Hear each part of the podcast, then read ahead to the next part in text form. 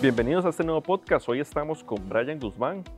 Fue el primer facilitador certificado en Latinoamérica por Design Spring Academy y hoy vamos a conversar un poco sobre bueno, esta metodología, cómo nace, temas de innovación, desarrollo de productos y algunas complicaciones que cometen o algunos errores que se cometen en las industrias a la hora de desarrollar nuevos productos. Brian, bienvenido. Muchas gracias por la invitación. Vamos a conversar de lo que me apasiona. Muy bien, no, yo creo que entonces vamos a disfrutar un montón y, va a ser de mucho valor para la audiencia. Eh, contanos más de vos, o sea, definitivamente traes eh, un diseñador adentro, definitivamente, pero bueno, eh, ¿a qué te has dedicado a nivel profesional? Sí, bueno, yo empecé estudiando publicidad, no la terminé al final de la carrera, como que le perdí la pasión al asunto. No, tal vez el enfoque de la universidad no era el que yo esperaba, entonces al final no, la terminé, eh, me dediqué a diseño gráfico, después eh, mm, para salvarle el pellejo a un amigo que, que el departamento gráfico lo abandonó, yo estaba trabajando en, en Customer Service y me dijo, vos tenés facilidad, eh, sé que estás cansado de estar ahí y yo me quedé solo, vení a ayudarme. Em, empecé con diseño gráfico, autodidacta, eh, pero como decís, el diseño lo traía adentro y se me dio natural. Eh, estuve ahí, em, empecé con, con, lo que era diseño web, entonces por ahí ya hay cierto conocimiento, eh, cómo lo que hacíamos dentro de esa empresa tenía relaciones con eh, necesidades del negocio, objetivos, métricas, planes y todo lo demás. Entonces ahí ya fui entendiendo cuál es la razón de hacer tal cosa que me pedían. No era nada más hágalo y ya, sino que hay que hacerlo por esto. Porque si no lo hago, no, no comemos aquí, ¿verdad? Entonces hay que hacerlo y hay que hacerlo bien. Claro. Eh, empecé a, interesarme en esa parte de, cómo se relaciona el diseño con el negocio, entonces ya vi las cosas un poco diferentes. Después mm, eh, me dediqué a freelance y llevé un curso de marketing digital del Tecnológico de Monterrey Ahí me presentaron el famoso eh, Business Model Canvas y se me abrió un mundo nuevo y yo dije, ok, ¿qué tiene que ver Business Model Canvas con marketing digital? Me lo explicaron y yo dije, ok, esto está muy interesante, muy interesante. Eh, y de ahí empecé a a ir interesándome más por la parte de, negocios, sin dedicarme a un MBA ni nada así, eh, pero siempre tratando de encontrar la relación entre el, entre el diseño, eh, lo que puede aportar el diseño a resolver problemas dentro de, una empresa y cómo, cómo se puede relacionar con las, con las necesidades y objetivos del negocio.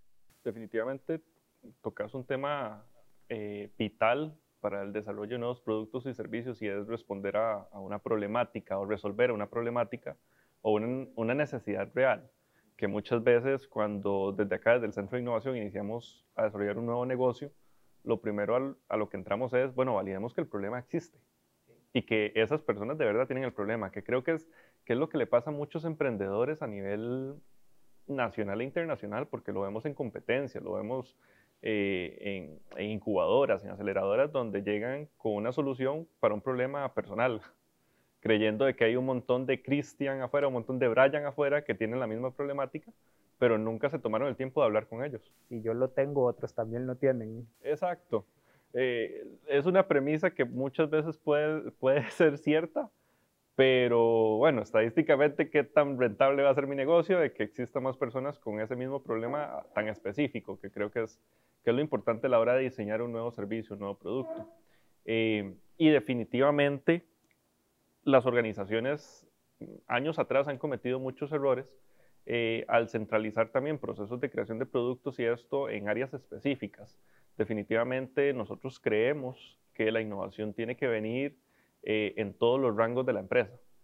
O sea, desde los ejecutivos que estamos trabajando día a día para hacer funcionar el negocio hasta la parte más estratégica y de dirección.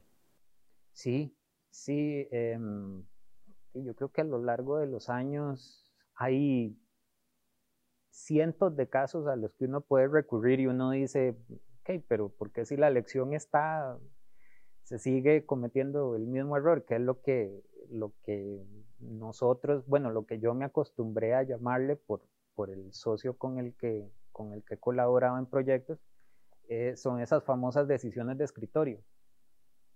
Es, ok, yo me imagino que este es el problema y yo me imagino que esta es la solución. Lancémosla al mercado. Y a ver qué pasa. Y, vamos a aprender cuando la lance al mercado. Ok, ¿cuánto le costó esa inversión? Dos millones de dólares. Ok, pero hubo una forma en el que usted lo pudo hacer por tal vez dos mil, veinte mil dólares en menos tiempo. Y se ahorra todo lo que pasó. Eh, y eso es parte, eh, primero por lo que decís, de, de, una ausencia de una cultura de innovación. Eh, y también porque hay empresas al día de hoy que no tienen la más mínima idea de quién es su cliente, cuáles son las necesidades que tiene, y entonces salen estas ideas que uno dice, pero ¿para qué? ¿A quién le preguntaron? Sí, porque dice, es como el, el, famoso libro este, The Mom Test, ¿verdad? Si usted, si vos le preguntas a tu mamá, mami, ¿te gusta lo que hice? Amor de madre, ¿verdad? sí.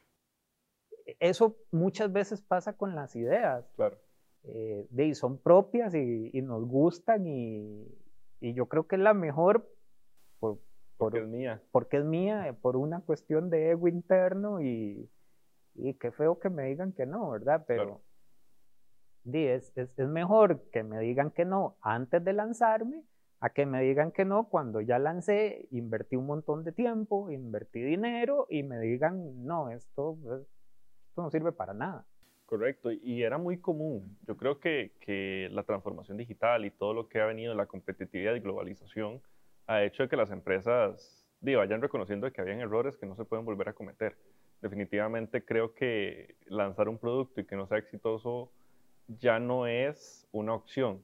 Puede que el producto no sea tan exitoso como quisimos, o más bien haya superado las expectativas en un escenario más optimista, pero definitivamente ya las empresas no se pueden dar el lujo de decir, mira, es que no funcionó, definitivamente no funcionó y, hay que cerrarlo. De acuerdo a, las teorías y a la filosofía de innovación, de, estamos claros de que si algo no salió tan bien, pivoteemos y empecemos a cambiar sobre la marcha para hacer que funcione. Pero el mercado para las empresas que somos customer centric, o sea, que estamos basados en la necesidad y en los problemas que pueden tener eh, los clientes o en el caso de nosotros los asociados, eh, son lo primordial. Y yo creo que por ahí es donde también, ya entrándonos un poquito al tema de Design Sprint, eh, nos va a llevar quisiera quizás, Brian, que nos comentes cómo nace Design Sprint. O sea, muchos, muchos sabemos que nace en Google, eh, se hizo eh, relativamente trending hace un año, un poco más. Eh, muchas empresas donde empezaron a adoptar esto, pero también me, me, interesa conocer cómo nace y en qué procesos debería adoptarlo, porque yo, yo sí creo que las herramientas o las metodologías no sirven para todo, sino que hay que adaptarlas a ciertos procesos o eh, circunstancias puntuales del entorno. Sí, eh, bueno, como comentábamos antes, fuera de cámaras, eh, el sprint nace en, Google. Oficialmente ellos le ponen fecha de 2010. se hace, como dijiste, se hace conocido a los simples mortales como nosotros, gracias al libro de Jake Knapp en 2016. Y, como te decía, previo, previo al, podcast, eh, esa es una de las versiones de, Sprint que se conocen en eh, Google. Cada departamento, por decir así, por, ejemplo, Google Ventures tiene su versión, eh, Google X tiene su versión, desarrollo de diseño, productos, todos tienen una versión diferente que se adapta a las necesidades de cada departamento. Y esa es una de las ventajas de Sprint. Em, si yo, por ejemplo, pienso que se puede aplicar prácticamente a todo, siempre y cuando cumpla una serie de requisitos. Pero también entiendo que esa, esa frase de que cuando tenés un martillo en la mano todo es un clavo, ¿verdad? Todo lo es igual. Tampoco, tampoco soy de las personas que, que, que piensa que Sprint es eh, la solución o en, en, en, buen tico la pomada canaria para todos los problemas que hay. Eh, sí hay que hacer adaptaciones y eso Google lo tiene muy claro de, dentro de su mismo kit eh, y escuchando la vez pasada a Kay Haley, creo que es que se llama la directora de diseño de, de Google, que es la encargada de la academia interna de Google, ella decía que lo podemos usar para estrategia, para producto, lo podemos usar para branding, lo podemos usar para lo que se nos ocurra, pero hay que hacerle adaptación, siempre y cuando se cumplan los requisitos de que el problema es suficientemente grande, complejo y que valga, la pena invertir el tiempo en buscarle una solución a ese problema. Porque no vas a invertir una semana para al final decidir si el botón es azul o rojo. No, no tiene sentido. Em, sí se puede adaptar a, a, una gran cantidad de problemas y lo bonito es que eh, por experiencia en situaciones de consultoría o, o hablando con amigos que tienen negocios, em, vos podés como diseccionar el sprint y, mira, es que no se me ocurre una idea, es que no, estoy pegado, ok, eh, inmediatamente eh, defíname el problema así por encimita y vamos a How My Wish. Y la gente es así como, wow, este sí se las sabe todas. Y, y no, es, es como decíamos, eh, como me contabas antes, eh, sprint es algo natural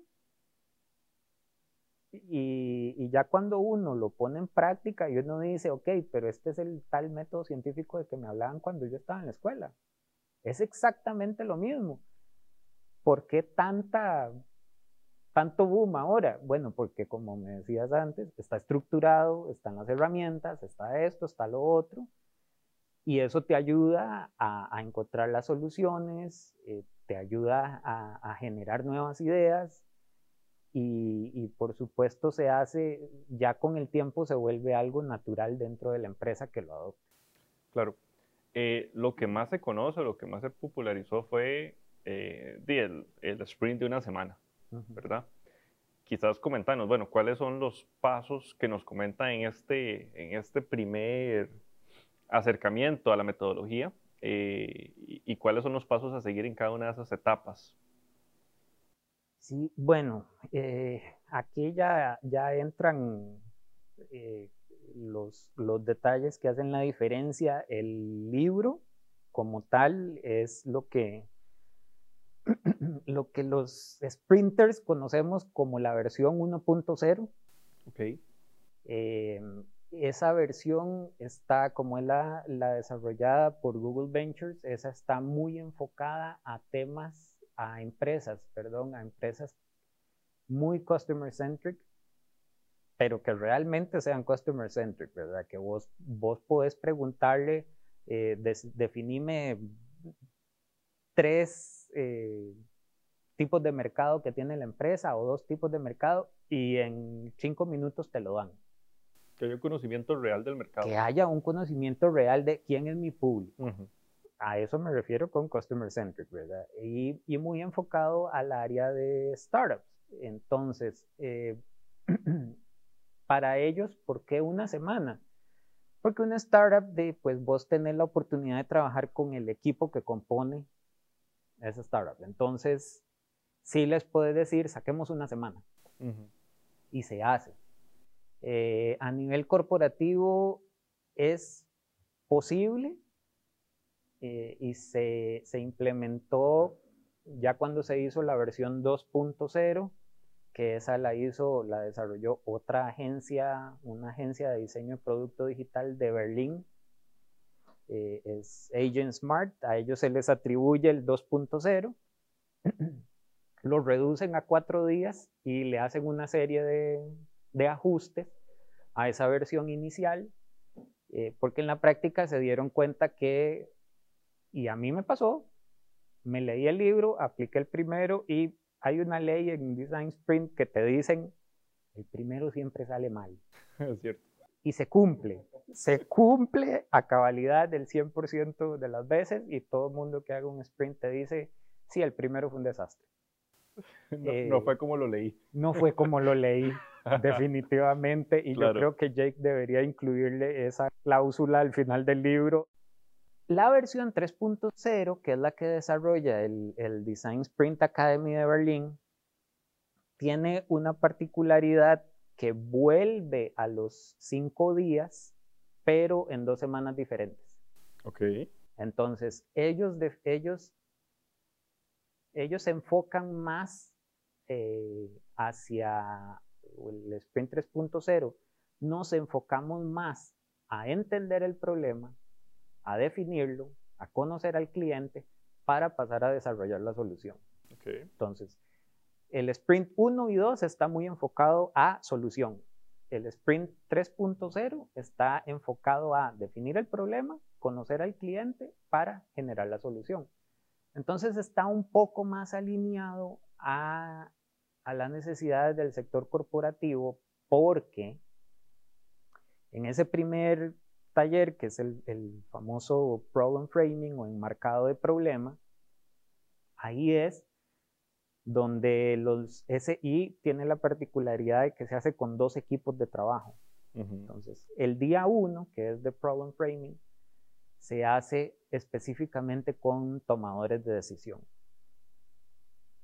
ellos conocen el problema, lo ven y dicen, hay que sacar una semana para resolver esto. Porque si lo hacemos, ganamos y ganamos mucho y la verdad es que la, inversión va a ser muy baja en comparación a no hacerlo.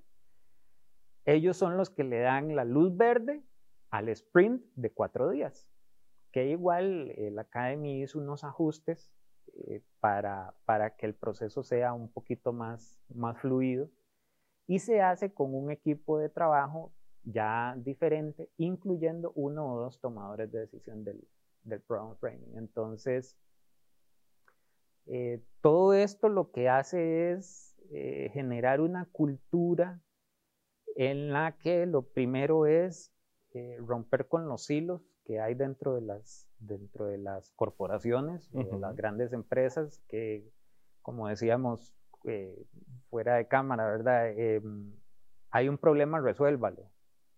¿Y cómo? ¿Y de dónde saco los datos? ¿Y por qué se genera este problema?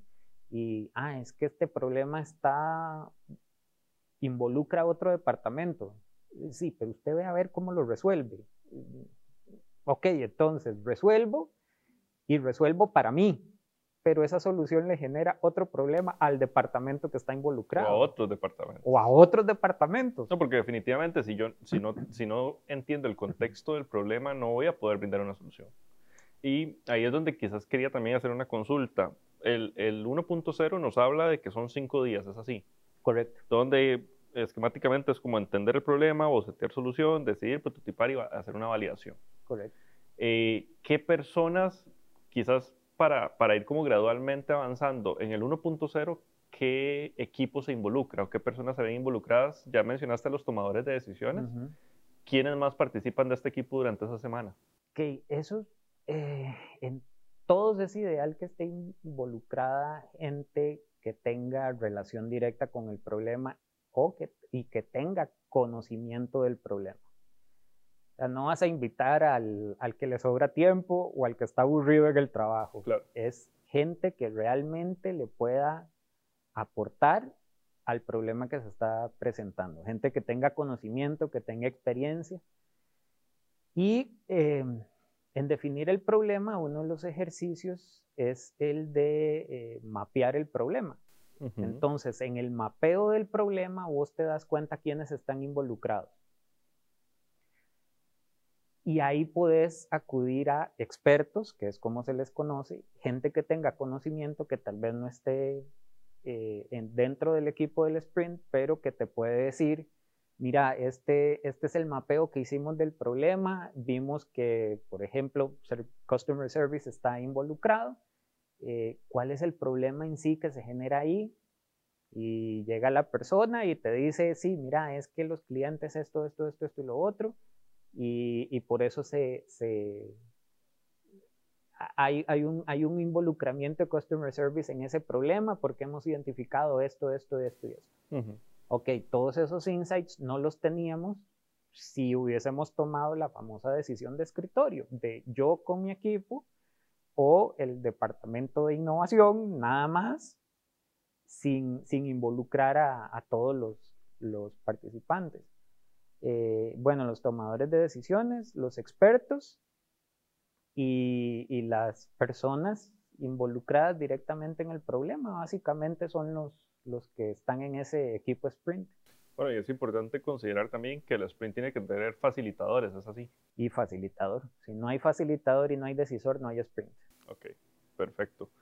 ¿Qué cambios hay del 1.0 al 2.0? Ya entendiendo el, concepto del, del Design Sprint 1.0, cómo evoluciona o cómo cambia, y quizás también entender el por qué, o sea, por qué pasó esta evolución. Me dijiste que es un poco más fluido, que se adapta un poco para ciertas empresas, pero quizás para comprenderlo mejor. Sí, el, el 2, lo que ellos hicieron fue pasarlo de 5 días a 4. Ok, redujeron uno redujeron un día. ¿Significa que lo eliminaron o adaptaron algo? Eh, hicieron ajustes al proceso, entonces de hecho hay un día en el que se hacen las actividades de lo que vendría a ser dos días en el, en el original. Eh, y ellos hacen, sí hay ejercicios que yo creo que sí, eh, o eliminaron o redujeron en tiempo o los modificaron de cierta forma eh, pero sí, sí se redujo y, se le dio cierta lógica, porque si vos aplicas directamente el del libro a cómo viene, pegas con pared. Eh, y si vos lo aplicas directamente en un corporativo, hacia cómo está, es, es muy, puede ser hasta muy frustrante para las personas. Ellos porque conocen el proceso mejor que nadie y, lo pueden aplicar súper fácil. Pero para alguien que está empezando, eh, no es tan sencillo. Entonces, ellos, le, el, 2.0 y el 3 les dieron una, el 3 tiene todavía una lógica más fluida, eh, donde, donde se hacen ajustes de los ejercicios, igual las fases de, prototipado y de validación quedan igual para un día. Eh, la decisión se hace en un día y, el mapeo y la ideación prácticamente quedan en un solo día. Ok. Eh, con la diferencia el 3.0 de que tiene un día adicional dos o tres semanas antes de la fecha del sprint para definir y conocer perfectamente el problema. Sí, como recolectar esos datos y esos antecedentes que me justifiquen el sprint. Sí, de, de hecho, en, en, el 3, eh, como lo presenta la academia, eh, desde el contacto inicial en que una empresa les dice a ellos como consultores, quiero un sprint, ellos les dicen, ok, primero necesitamos dos semanas para recopilar información. Después de esas dos semanas ponemos fecha para el problem framing, eh, para que de una vez se paren agenda puede ser mediodía, un día, depende de qué tan complejo sea el, problema, que tanto lo quieran detallar. Eh, dos o tres semanas después, para que ustedes vayan buscando a la gente que va a participar en ese equipo de desarrollo, dos o tres semanas después hacemos el sprint de cuatro días para, para tener el, la solución al problema. Okay. Entonces podemos decirte que es un proceso que realmente se lleva varias semanas, o sea, no, no nace un viernes y el lunes estamos haciendo sprint. No, no, no es tan sencillo. bueno, que, para una startup es más sencillo hacerlo así. Para, una startup es, muy, es mucho más sencillo porque puede que, pues, pues sí, en su experiencia vos tal vez este, el viernes se les ocurre, ok, empecemos el lunes con un sprint. Y lo pueden hacer porque, como te dije, conocen muy bien el problema, saben exactamente cuál es el problema que tienen que resolver y, y, el, ese, obtener todos esos insights, recolectar toda esa información, pues les queda muchísimo más fácil que una empresa con 200 empleados o más, ¿verdad? Entonces, eh, para, una, para una startup sí es, sí es más sencillo eh, realizar un sprint así como más de, de, de, de, la noche a la mañana, aunque lleva preparación. Sí, sí, por supuesto. Yo creo que, que puede que la decisión sea más rápida quizás, porque al final el equipo quizás son los que están en la startup. O sea, no, no hay que elegir. Sí, no tenés que buscar ni separarles agenda. Y es como que el CEO les diga, ok, esta semana nos vamos a dedicar a esto y, ya. Correcto. Correcto. Parte importante y lo que me gusta de Design Sprint es el contacto directo con mercado y esa validación que, que a nivel de nosotros como centro de innovación consideramos que prácticamente es, es de las partes con mayor importancia. No, no quiero descalificar a, creo que identificar el problema claramente es importantísimo, la solución, pero al final si yo no tuve un contacto directo con mi cliente, si no conversé, si no eh, validamos eh, que la solución de verdad trae un valor real, porque al final es eso, si no me está generando un valor, entonces ¿para qué, para qué voy a lanzar el producto? Sí. Sí, este, igual, si, como, como bien lo dice el libro, es o para validar una idea o para resolver un problema. Correcto. son, son los dos escenarios ideales para una startup. Si y sí, o sea, si, si, si no validas, si no hablas con la gente, si no le decís cómo andamos con esta situación que ideamos, tipo semáforo, verde, amarillo, rojo, en qué situación estamos, es, para mí no tiene sentido hacerlo. O sea, si no validas, no tiene sentido hacer el sprint, porque a menos que el objetivo sea específicamente diseñar eh, el prototipo y dejarlo así. Pero, o sea, ¿qué sentido tiene tener un prototipo que no vas a validar? Si, si, no lo, si no vas con las personas, si no le preguntas, si no, no recibís ese eh, insight adicional, no, no vale la pena no vale la pena hacer el sprint. Ahí yo creo que eh, Elon Musk es uno que lo dice, la validación es crucial para el desarrollo de un producto.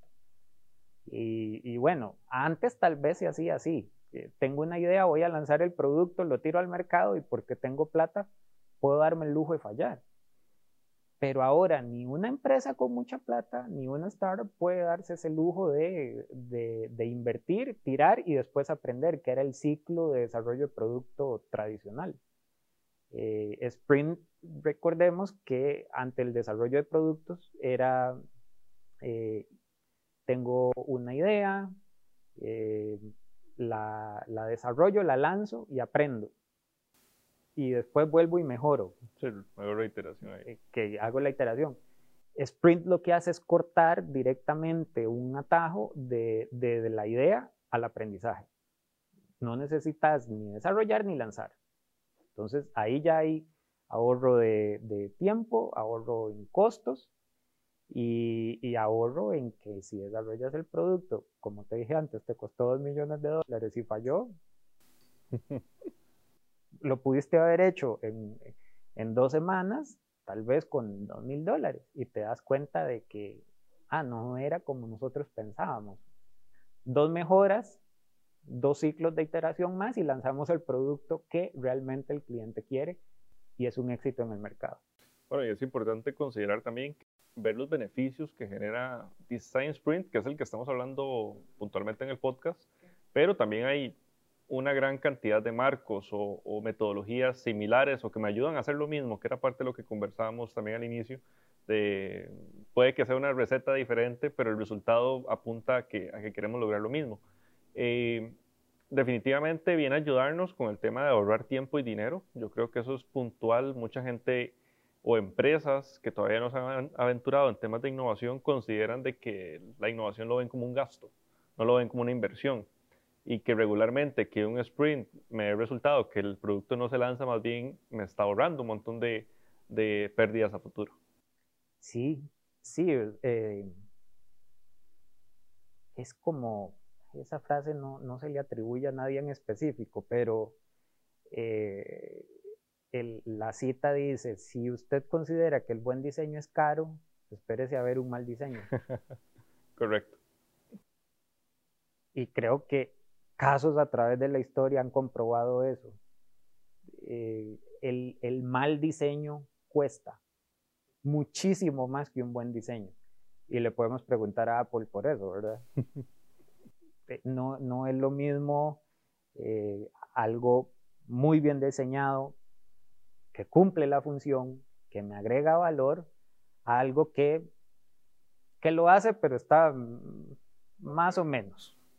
No me resuelve la, la necesidad al 100%. No, no me, me, la resuelve ahí como, me, eh, pero es que no está tan bonito y no me hace sentir bien. Claro. Entonces, eh, incluso el hecho de que no me haga sentir bien, aunque, aunque me resuelva el problema, haga que ese aparatito, esa solución se vuelva un, en lugar de un 100, un, no, en el 80, 75% se la, se la juega. Si estuviera bien diseñado, como estábamos viendo ahora con lo de los micrófonos, ¿verdad? El botoncito que no sabemos en qué canal No sabemos en qué canal está. Eh, y pues eso es ya parte, eh, eso, eso específicamente, el botoncito de no saber en qué canal está, eh, es una frustración no solo para vos y yo que estamos aquí sentados, sino para... Productor. para sí. Entonces, ¿qué canal estoy? No sé. Y, y, y eso a veces pasa con los productos.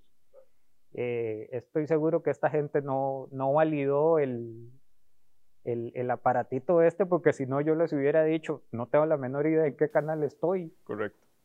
Sí, sí, ya, el mercado ya te hubiera dado ese feedback y ese es otro de los beneficios, o sea, tener un feedback directo. Real y directo, honesto. Exacto, y, y, y yo creo que ahí es la parte importante porque los procesos de innovación nunca nos podemos enamorar de una solución, nunca. Y definitivamente ese feedback, cuando te dice, mira, no está bien, no me sirve, definitivamente no es para mí, o, o el mercado está mal direccionado, uh -huh. o sea, no seleccionamos bien el nicho de mercado, sí. o definitivamente la solución, pues hay que darle todavía, reinventarla y, y, y hacer de nuevo el proceso, porque creo que, que, es parte de lo más enriquecedor que genera también los sprints, ese feedback directamente que te va a dar el mercado. Y Correcto. sin duda alguna que esto nos va a generar negocio e innovación. O sea, lo que sí sale tiene que salir con métricas, tiene que salir con sus procesos de desarrollo puntuales para que eh, yo no, no, no, digo que sea más rápido, pero que sea más eficiente. Sí, eh, sí, lo que no cuenta el libro es el que hacemos después. Correcto. Entonces, eh, como pasa siempre con todo en esta vida, eh, está la gente que se lee el libro y empieza a ofrecer sprint de golpe, ¿verdad? Claro. Y pasa, y está bien. Ya ahí todos tenemos que comer. Eh, la cuestión es qué hacemos después. Y lo otro más importante, ¿cómo sabemos si el sprint fue exitoso o no? Entonces, el libro tal vez te da una idea de que tenés que definir métricas, tenés que tener KPIs, tenés que tener eh, ok, ¿cuáles van a ser los entregables de esto? Pero tal vez yo lo tenga claro porque yo tengo ese conocimiento. Alguien que nada más se leyó el libro, vamos a implementarlo y de todo, ok, llega el quinto día, este fue el feedback, ok, y entonces ¿cómo andamos? ¿Cero, 50, 100%?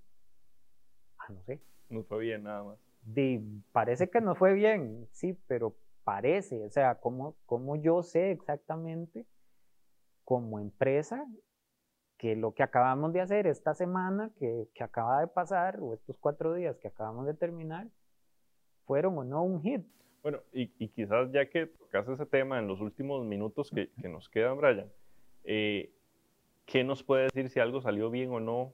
O sea, si el, si el proceso del sprint salió bien o no salió bien. Porque muchas veces puede que el resultado sea lo que yo esperaba, pero no significa que esté bien. Sí, eh, ahí sí, sí le... Hay una frase que se utiliza mucho en el Academy para, para cuando uno presenta el sprint y es del director de diseño de Google. Él dice, en, en un sprint pasan dos cosas. O ganas o aprendes.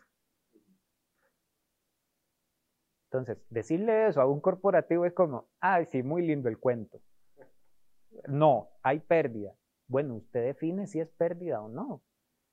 Eh, hay, hay, formas de, decir, ok, fue un éxito total, eh, habíamos definido, eh, no sé, que la gente con el prototipo de los cinco usuarios que definimos para hacer el prototipo, que los cinco nos preguntaran por eh, quiero suscribirme a ese servicio inmediatamente. Entonces, si queríamos que el 100% nos dijera eso, fue un éxito completo. Si definimos que queríamos que el 100% se, se involucre o, o haga esa suscripción porque así se definió, pero lo hicieron tres, ok, ¿por qué no los otros dos? Sí, comprendemos qué pasó. ¿Y qué hace falta para convencer a los otros dos? Ah, es que esto, esto y esto pasó. Ok, entonces volvemos al, a la mesa de trabajo, hacemos un sprint más corto, ya nada más es como revisando datos, haciéndole ajustes al prototipo y volvemos a lanzar. Sí, volvemos a validar con el cliente. En esta segunda ronda tenemos 5 de 5, listo, mandemos a producción. Y ahí sí ya lo puede meter en un marco como Scrum o Agile o alguno de esos.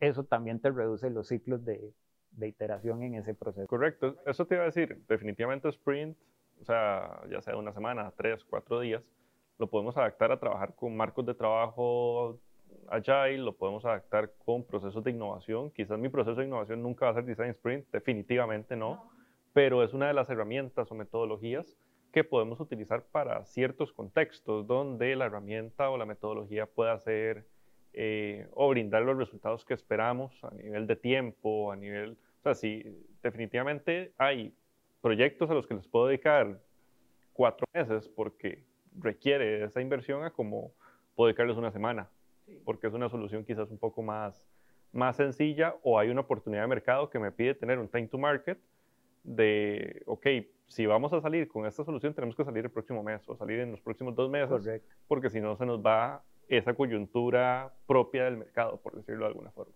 Sí, sí, como te dije antes, o sea, yo, yo porque le encontré valor y porque sé lo que le puede aportar a una empresa, te puedo decir y porque prácticamente ya si uno lo, lo, domina, sabe cómo puede implementarlo a prácticamente todo, estoy consciente de que no es para todo. Correcto. Y, y no es para, como, como se puede decir, es que Sprint te ayuda a hacer innovación. Mm, no, es una herramienta más dentro del arsenal que tiene un equipo de innovación en una empresa. Pero decir, vas a hacer innovación con Design Sprint, yo... Es una verdad medias. Sí, yo no sería así tan, tan positivo en que, no, te puede ayudar en ciertas cosas, te puede ayudar eh, incluso en, de lo que es cultura organizacional, te puede ayudar un montón, eh, pero no, no creo que, que, yo personalmente diga, ah, con Design Sprint haces innovación. No, es una herramienta más dentro de todo el arsenal y dentro del proceso de desarrollo de, un producto entra, se puede mezclar, se puede utilizar, hay formas de encajarlo. Em, a mí me preguntaban en un taller de, que se hizo para Procter Gamble, para 60 personas con Procter Gamble, y me decían, ¿esto es design thinking? Y yo, no. Bueno, sí, pero no porque se basa en las fases del, del, del, design thinking, igual en las mismas cinco fases, tal vez con otro nombrecillo. Eh, se monta en eso, pero es más ágil, porque design thinking es una filosofía completa. Es como digo yo, es un monstruo más grande. Claro. Sprint es lo mismo, pero estructurado a una semana. Entonces, eh, les decía, me decía alguien ahí, pero lo puedo mezclar y le digo yo sí, porque algo que hace Design Thinking muy bien es conocer al cliente, aparte de research. Correcto. Eso lo hace fantástico, maravilloso. Y si usted puede utilizar los métodos que, que, le da, que te da Design Thinking para la investigación, hacerlo. Porque el sprint te va a salir muchísimo mejor. Claro. Y ya cuando le mandas eso a la gente de desarrollo, a un Scrum, a Agile, entra perfectamente, se reducen los ciclos, el producto va más sobre ruedas y lanzar más fácil. Claro. ¿Dónde puede la gente aprender más sobre Design Sprint? ¿Qué contenido les recomendás? Aparte del libro, eh, en realidad hay, hay mucho, hay mucho de, hay mucho contenido en redes sociales, eh, bueno, yo de hecho eh, la, tengo en hold un momentito. Había iniciado una serie que se llama Design Sprint 101 en LinkedIn, pero la dejé ahí como. Se, me atravesó la vida y, y, la dejé en espera. ¿Y existe alguna, alguna comunidad, Brian? Sí, tenemos una comunidad. Eh, bueno, yo colidero el equipo del Design Sprint Academy acá en Costa Rica. Es un grupo en Meetup, nos pueden buscar como Design Sprints Costa Rica. Ahorita somos 215 miembros, creo, si no me falla la memoria. Y ahí estamos, ahí comunicamos los webinars, comunicamos los eventos que vayamos a tener con la academia, que, que también ellos tienen, como son academia, son chapter oficial de Google, tienen acceso a gente de un nivel que está fuera del alcance de, los simples mortales. Entonces han hecho webinars con, con Félix Wang, que es eh, también eh, del Design Sprint Academy interno de Google. Eh, van a tener uno creo que con Kay Haley. Ahí nos dieron una noticia muy buena para Latinoamérica y para Costa Rica principalmente Kay Haley pero no se las voy a adelantar todavía hasta que pase, no, no quiero echarle sal al asunto. Claro. Eh, pero sí tenemos esa comunidad. Eh, la idea es que por lo menos una vez al mes tengamos un webinar para que la gente eh, aprenda un poquito más.